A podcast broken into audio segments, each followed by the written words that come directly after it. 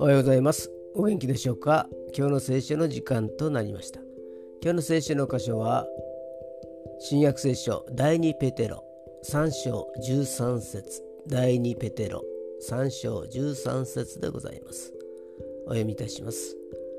しかし私たちは神の約束に従って義の宿る新しい天と新しい地を待ち望んでいます。アーメン神様はノアの時には水で清め新天新地の前には火で清められます。再創造の技が始まるのです。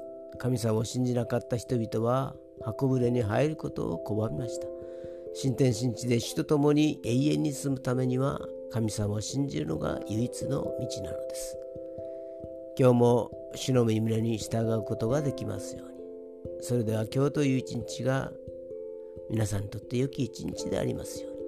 よッしーでした。